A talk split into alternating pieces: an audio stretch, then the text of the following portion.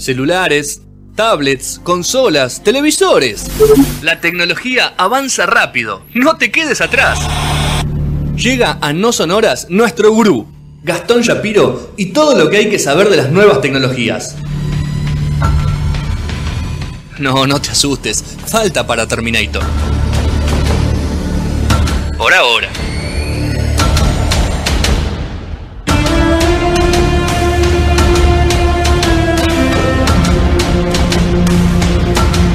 Segundo bloque de No Sonoras, 19 y 34 de este jueves 10 de septiembre.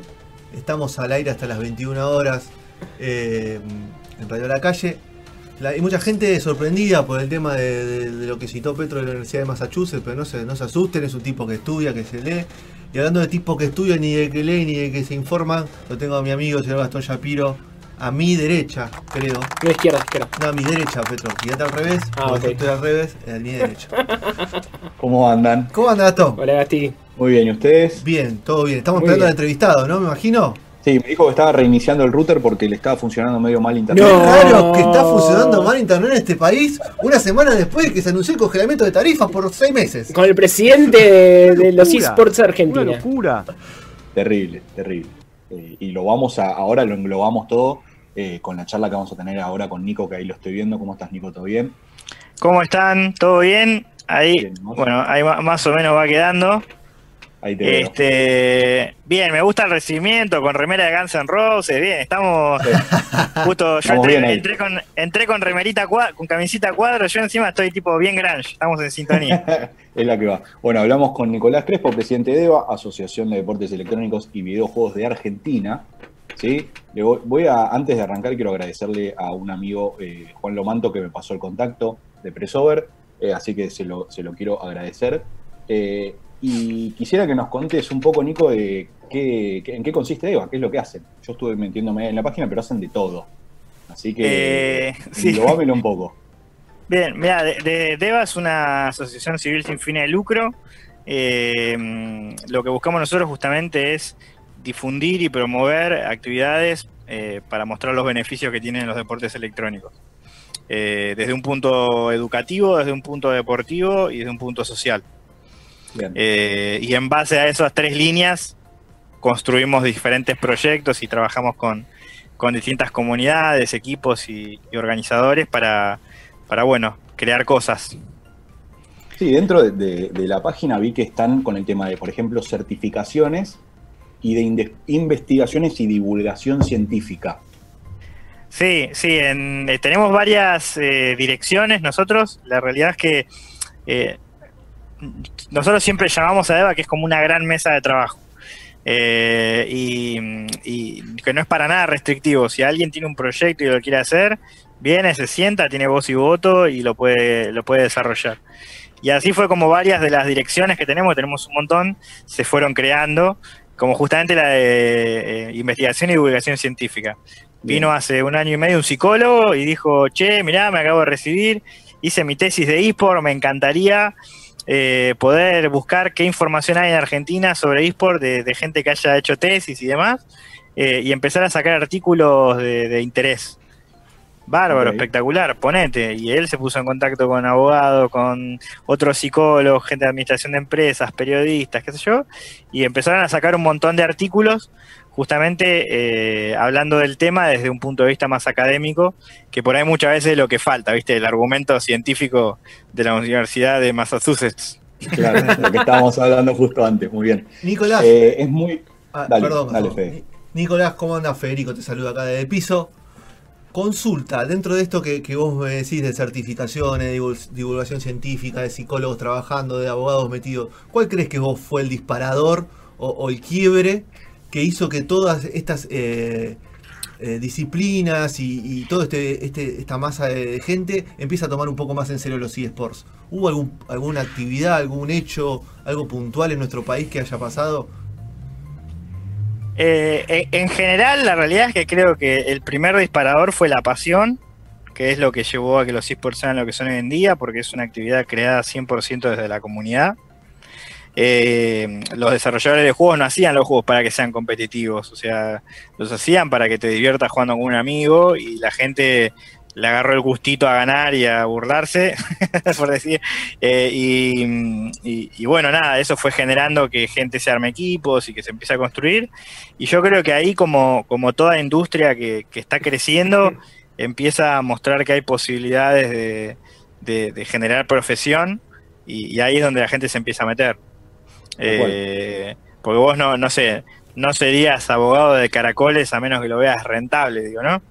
Eh, entonces, nada, me parece que ese es el segundo disparador, el hecho de, de que se empiece a mover dinero.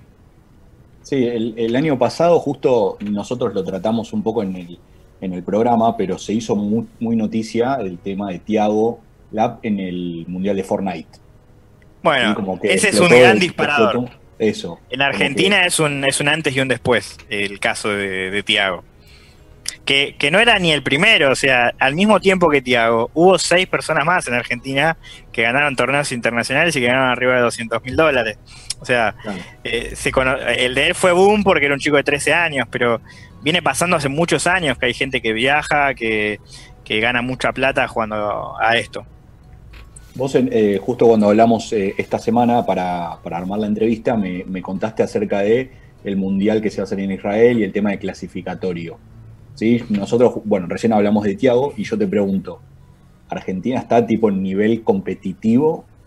¿No? ¿Estamos en eso? ¿Cómo, cómo viene el tema? Eh, yo creo que hay mucho talento acá y me parece que va a terminar pasando como en el fútbol y en cualquier otro deporte hasta el día que se vuelvan, digamos, que, que el Internet sea global. Y cuando hablo de global digo que, que los servidores sean globales para que vos puedas jugar eh, sin delay ni nada por el estilo contra alguien de China. Digamos, hasta que pase eso, yo creo que, que en Latinoamérica va a, haber un- va a ser un gran trampolín y un gran semillero de talentos, como lo es hoy en día en todos los deportes. Porque Eh, el Internet, digamos, en, Argen- en Latinoamérica es una cagada, eso está claro. Pero No, no, no, pero no es, no, es, no es por eso, no es por eso, es porque en, en los videojuegos eh, depende de qué tan lejos estés vos de los servidores, la latencia que tenés. Entonces, por ejemplo, si el servidor está en Brasil, yo de latencia tengo 80 milisegundos, por ejemplo, que no es nada, puedo competirlo más bien. Pero si quiero jugar contra alguien de Colombia, que su servidor está en México o en Estados Unidos, eh, yo tengo 200 de ping quizás. 180. Y eso ya me representa un cuarto de segundo de delay. Y no puedes competir con eso. Y si Ok. quieres jugar contra alguien de China, tenés 2000 de latencia y no hay, o sea, haces clic y sentate a esperar a que pase la El disparo, claro. Eh, entonces, hay algunos juegos que le encontraron la vuelta para ser globales, pero en general son juegos de cartas, juegos de turnos.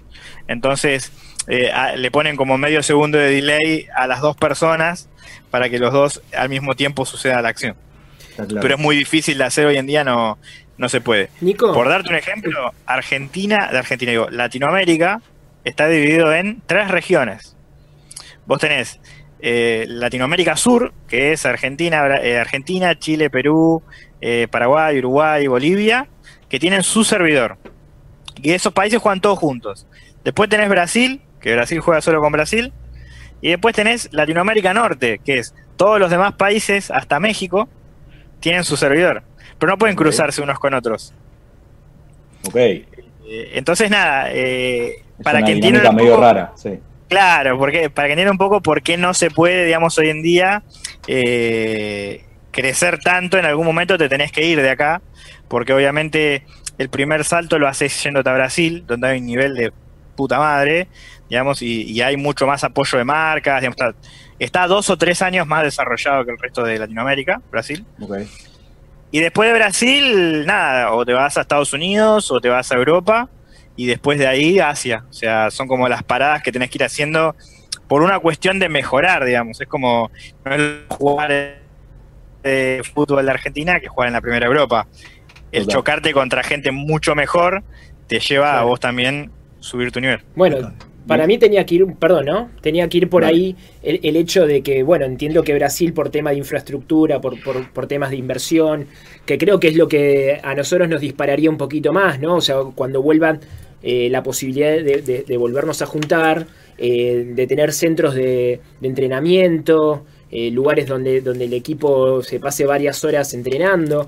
Y, después, o sea, quería hacerte una, pregunta aparte, es si, o sea, si el Kun Agüero como, como imagen eh, representaría como un avance para, para, para los eSports en Argentina, digo, como, como ayuda. Eh, yo creo que, mm, o sea, lo, que marcó lo del Kun es justamente de que es algo que es para todos. El Kun no, no juega competitivamente, él juega, es un streamer, digamos, juega por divertirse, es un influencer. Eh, pero sí creo que lo, lo, que mostró el Kun, que fue otro gran quiebre como lo de Tiago, es que cualquiera puede estar acá. O sea, cualquiera puede prender la camarita y, mover miles de personas. Entonces, eh, y, que los, y que los videojuegos no son ajenos a nadie, digo. O sea, yo creo que hoy la mayoría de la gente, así sea el Candy Crush en el celu eh, o al Sudoku, juegan algo. Claro. ¿Y en qué, en qué consisten los mundiales y el clasificatorio? Digamos, ¿qué, qué, qué juegos se juegan? Quiero entender un poco más de esa movida. Yo por lo menos estoy afuera y no la entiendo. Ok, ok, bueno, en este, en este caso eh, tenés como varias, varias cosas en el mundo de, las competencias de esports. Eh, en este caso, el mundial que hacemos nosotros es el mundial que organiza la Federación Internacional, que, está en Corea, eh, y los juegos los eligen ellos, digamos, no, no hay como mucho consenso. y mm, en este caso los juegos son Pro Evolution, el, el PES, el Dota 2, el Tekken 7, un juego de pelea, y el Audition, que es un juego de baile. Como el Pump It Up, el que estaba, ¿te acordás en los fichines? Sí, eh, bueno, ese. Y mm, eh, lo que se hace primero es una, una, una competencia nacional, que se, nosotros lo, dividimos por provincia, digamos, el ganador de cada provincia compite entre sí y el que gana es el seleccionado argentino. Para el año que viene vamos a cambiar el formato, pasa que este año nosotros entramos hace menos de un mes en la Federación Internacional entonces, eh, nos tiraron todo con de todo, ¿viste? Tipo, toma, organizar el clasificatorio. Como puedas. claro, y, lo hicimos, digamos, eh, bien, pero a las apuradas y tratamos de hacer el formato lo, mejor posible como para resolverlo en menos de 20 días, que es el tiempo que tenemos para presentar al ganador. Eh, y. Mm, para el año que viene la idea es armar un comité que esté en la competencia, pero que los jugadores los seleccione gente que sabe, digamos, y que armen una selección, selección, y no que gane un equipo y vaya, digo, ¿no? Eso, eso es lo que vamos a cambiar el año que viene. Pero mm, el ganador de, acá, de este país, en general, el que gana en cada país viaja automáticamente al Mundial. Esta vez, por una cuestión del COVID y la situación que estamos viviendo, digamos que es difícil, lo que se va a hacer es que el campeón de Argentina, Chile, Perú y Brasil compiten entre sí y el que gana viaja a Israel en diciembre-enero para competir en el Mundial. Eh, ese es uno de los modelos. Claro, ese es uno de los modelos que hay, digamos, ¿no? De, mundial que es el federativo, el de las federaciones y asociaciones. Después está el mundial que organiza cada juego. O sea, el League of Legends tiene su propio mundial, el Counter Strike tiene su propio, no es un mundial, pero es como un torneo importante internacional. El Dota 2 tiene su propio torneo importante internacional, que no es un mundial, no es por países. Eh, y después hay organizaciones grandes como la ESL, que es la Esports League, es una, empresa gigantesca que hace torneos en todo el mundo y ellos tienen su propio torneo internacional. Eh, pero como te digo, hay varios. Eh, el más importante de todos siempre es el que organiza el propio juego, porque es el que pone los premios más grandes, el que hace nada. Sí, el que, el que nosotros hablamos, por ejemplo, creo que es el del LOL, que había, no sé, como 50.000 personas en una cancha viendo, viendo a los pibes jugar y repartían 30 millones de dólares en premios, era un descontrol. Bueno, el de, el de si repartía 30 mm, millones era el de Dota, seguramente. Oh, pero el de el de LOL, mira, hace unos años fue en el, en el estadio del Nido de Pájaro, ¿viste? El de China. Y metieron 80 mil personas. Eh, el año pasado, ya el Mundial de LOL tuvo más espectadores que el Super Bowl, que fue durante toda la vida el espectáculo deportivo con más visualización del mundo. Terrible. Y este, y este año, bueno, nada, vamos a ver, es dentro de poquito. Ah, qué hora todo. Estamos charlando con Nicolás Se supone que vamos para arriba. Estamos charlando con Nicolás Crespo, presidente de DEVA. Y Nico, te saco un poco, te meto ya un poco más en el negocio. Te saco un poco de lo que es el juego y te meto en el negocio. Eh, esta semana salió que Guille Coria, extenista, va a armar su equipo. Eh, Oberto en su momento lo armó. Los clubes, tanto San Lorenzo, River, están, ya lo tienen armado o están metiéndose en el negocio. ¿Cómo, ¿Cómo toman ustedes todo el ingreso de todos esos jugadores dentro de, lo que es eSports? Eh, eh, ¿Vienen con el mismo AM? ¿Uno viene, viene más que nada a hacer el negocio? ¿O entendés que quizás los clubes de fútbol, como asociaciones sin fines de lucro, buscan también eh, lo que ustedes apuntan? Del crecimiento, la educación, lo cognitivo y todo ese tipo de desarrollo. Mira, en general igual los que están, los, los equipos de fútbol que se están metiendo lo están haciendo a través de agencias, licenciando la marca. No, no entra el club directo, digamos, ¿está bien? Eh, pero esto es algo que, digamos, no, no solo pasa con, los esports, sino que, por ejemplo, se Boca licencia todos los deportes menos fútbol casi. Eh, por una cuestión de que no, no quieren tener gastos fijos en el club eh, de mil deportes, pues después es sostenible monetariamente, ¿no? Así yo lo veo bien desde, la asociación. Nosotros cada vez que, alguien se mete que en, este mundo y todo, lo vemos 10 puntos. Eh, digamos, trabaje o no trabaje con nosotros. Porque la realidad es que yo siempre digo que los esports todavía están en, la etapa de, uno a los tres años, ¿viste? Como están aprendiendo a comer, están aprendiendo a hablar. Eh, pero en cualquier momento van a empezar a, correr por toda la casa y, y, hacer quilombo, ¿viste? Sí. Eh, Así que por ahora, en esa etapa, te digo que está, está perfecto, o sea, me encanta que se metan.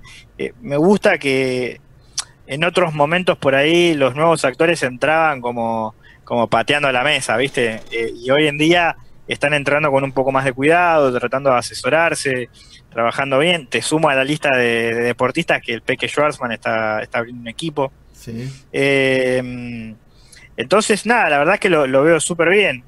Eh, siempre suma que gente que, es de un ámbito distinto y que tiene repercusión en ese ámbito se meta a hacer algo, ¿no? Y vos que hablabas y justo Fede te, tiraba el centro, ¿cómo, ¿cómo se arma un equipo? ¿En qué consiste, digamos, armar un equipo?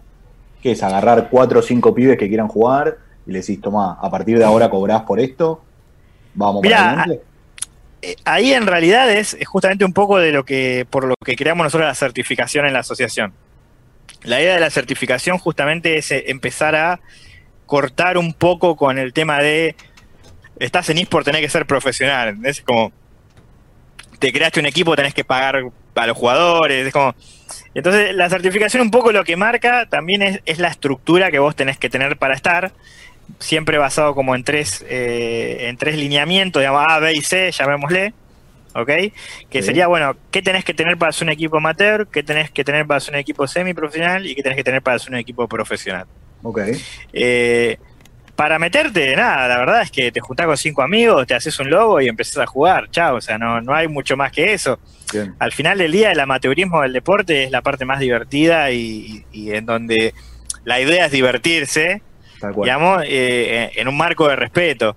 Y obviamente después a medida que vayas subiendo, eh, tenés que ir mejorando tu estructura porque vas a querer ganar y vas a querer tener a los mejores jugadores o vos vas a querer ser de los mejores jugadores y para eso vas a tener que invertir tiempo y vas a tener que una buena compu o una buena play, digamos.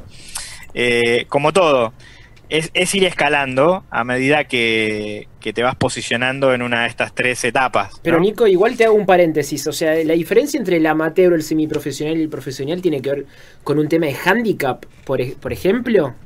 ¿Cómo se manejaría si un, jugador es amateur y si el otro es profesional en cuanto a su habilidad? en dónde estás jugando y si estás cobrando. O sea, básicamente es eso. Después podemos hablar, digamos, de la parte. A, mí. ¿Ven? O que se maneja de manera profesional. Eh, ¿Se me cortó en algún momento? Sí, algo y... Se te cortó un poco. Ah, ok, ok. Bien, eh, como te digo, o sea, para mí alguien profesional es alguien que tiene una profesión y que se maneja a la altura de esa profesión, digo, ¿no?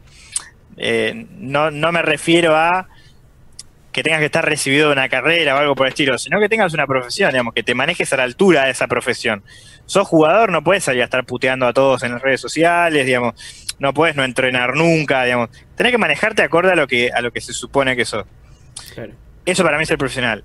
Pero después está la otra realidad, o sea, vos si sos amateur, o sea, y jugás en el mundo amateur y no ganas plata ni nada, no puedes decir que sos profesional, porque no lo sos. O sea, eh, estás en una etapa de aprendizaje. pero este tipo de confusiones en general vienen porque de nuevo, no está como bien claro qué es ser amateur, qué es semiprofesional, qué es ser profesional. Nosotros tenemos una guía que, se la comparto después para que lo lean, a ver si, les gusta esto del concepto. Es una guía para jugadores, padres y entrenadores. ¿Está donde justamente en esa guía lo que nosotros tratamos de explicar es un poco el ámbito general y cuál es la mentalidad que uno tiene que tener en cada uno de estos tres estadios. En el mundo amateur, todos son amateur desde el jugador hasta el entrenador, hasta el árbitro. ¿Por qué? Porque ese es el, playground, es el lugar donde todos van a aprender. Digamos, vos no puedes ser profesional si no pasaste por, por haber aprendido antes cómo hacerlo. Entonces, el amateurismo es esa primera etapa, es decir, bueno, acá te equivocás, aprendés, desarrollás tu personalidad y tu forma de trabajar, qué sé yo, pum. Después pasás a semiprofesional, que es por ahí cuando ya empezás a cobrar algo de guita, donde empezás a competir eh, en un nivel un poco superior, donde es un poco más exclusivo, digamos, porque no cualquiera juega ahí, sino que normalmente clasificás a través de algo, entonces no está cualquiera en, ese, en esa línea. Y después, por último, cuando, cuando ya pasás todo eso y entras a un lugar mucho más exclusivo, donde todos cobran por jugar, donde, digamos, eh, donde las marcas quieren meter plata porque mueven mucha gente, etcétera, ahí es donde sos un jugador profesional, digamos, donde vos facturás tu laburo, donde tenés tu contrato, digamos, donde...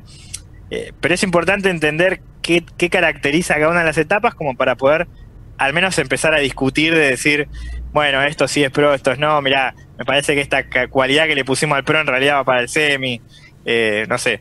Pero no sé si va un poco a contestar la pregunta, pero va más por ese lado.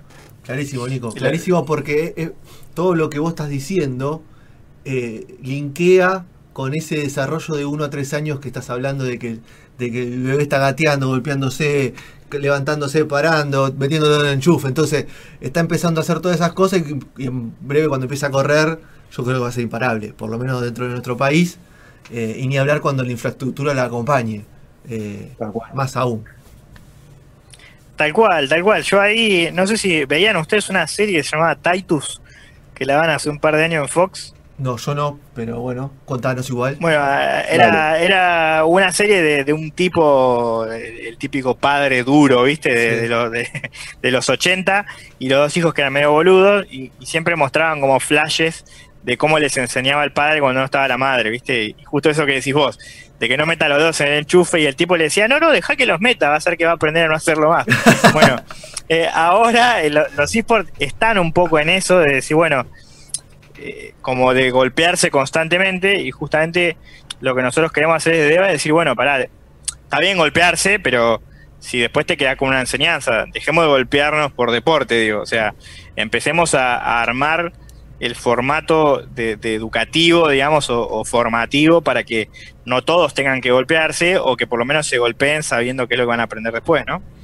Sí, lo, eh, lo, último que me, o sea, que, digamos, el último paso o el paso siguiente eh, estuve leyendo un poco que hace eh, un par de años hubo como una revuelta y un quilombo que Momo Benavides, decime si me, estoy errando, estaba, pidió como en, un stream diciendo, bueno, necesitamos hacer una ley de streamer o de jugador de eSport profesional, que sería como el paso siguiente de, bueno, formalicemos que esto existe y es una forma de laburar, eh, digamos, necesitamos una ley, una subsecretaría como lo quieran llamar, para poder realmente meternos bien en esto. Eh, pasó hace muy poquito igual eso, ¿eh? diría menos de dos meses. Eh, ya pasó también hace un año y medio, más o menos dos años, que intentó otra asociación como nosotros sacar un, proyecto de ley de esports, donde la idea era regular los esports. Yo ahí tengo una visión muy personal, y digamos, por suerte mucha gente de la asociación la comparte, entonces estamos en consonancia. Para mí no hace falta tener una ley, o sea, eh, en Argentina se, se comprueba que cada vez que sacan una ley para regular algo que no se entiende bien, la cagan, como la ley de medios con el Internet, o sea, no puede dejar okay. Internet y una ley de medios, o sea, es una locura.